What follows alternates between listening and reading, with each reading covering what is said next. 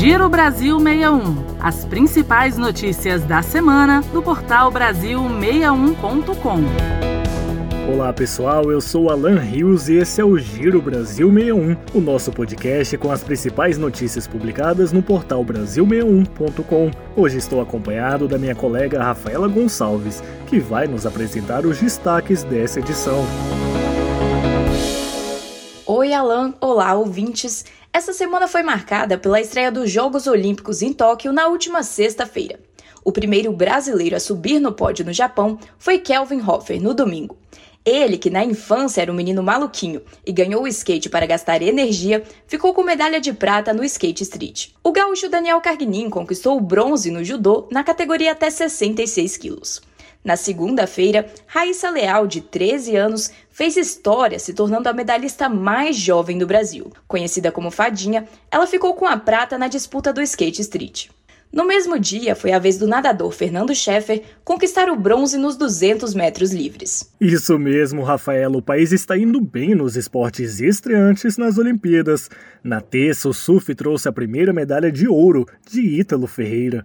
Gabriel Medina, cotado como favorito, acabou ficando em quarto lugar. Nesta quinta, a judoca Maiara Aguiar ganhou o bronze na categoria até 78 quilos.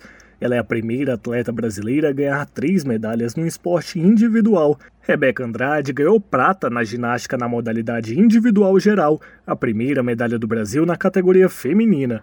Ela encerrou sua apresentação com a performance no solo ao som de baile de favela. Uma ótima estreia, Alan. No total, o Brasil já faturou sete medalhas e tem a chance de conquistar ainda mais até o final dos Jogos, que se encerram no dia 8. E dando um giro nas nossas notícias, vamos falar de educação. Após o Ministério da Educação recomendar que estados e municípios retomem as atividades presenciais, estudantes de diferentes partes do país voltam às salas de aula a partir da primeira semana de agosto, como está previsto para acontecer no Distrito Federal, Mato Grosso do Sul, Amapá e Maranhão, por exemplo. Além dos novos protocolos para evitar a disseminação do vírus, os estudantes também começam a ter contato com novos currículos do ensino médio. O chamado novo ensino médio será implementado nas escolas públicas e privadas do país a partir de 2022. Com ele, haverá ampliação da carga horária mínima de 800 para 1.000 horas anuais e a inclusão de uma formação técnica e profissional. Neste mês de julho, a Secretaria de Estado de Educação do Piauí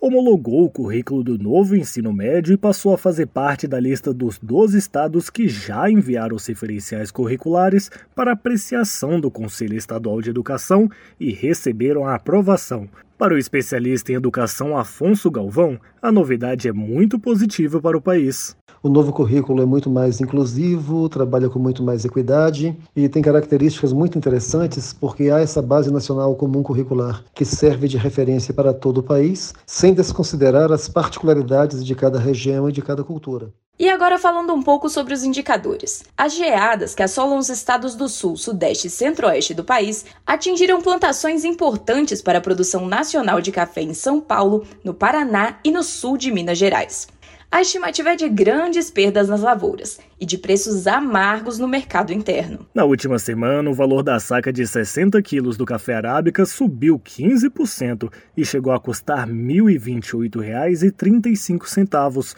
uma alta de 162 reais entre segunda-feira e sexta-feira.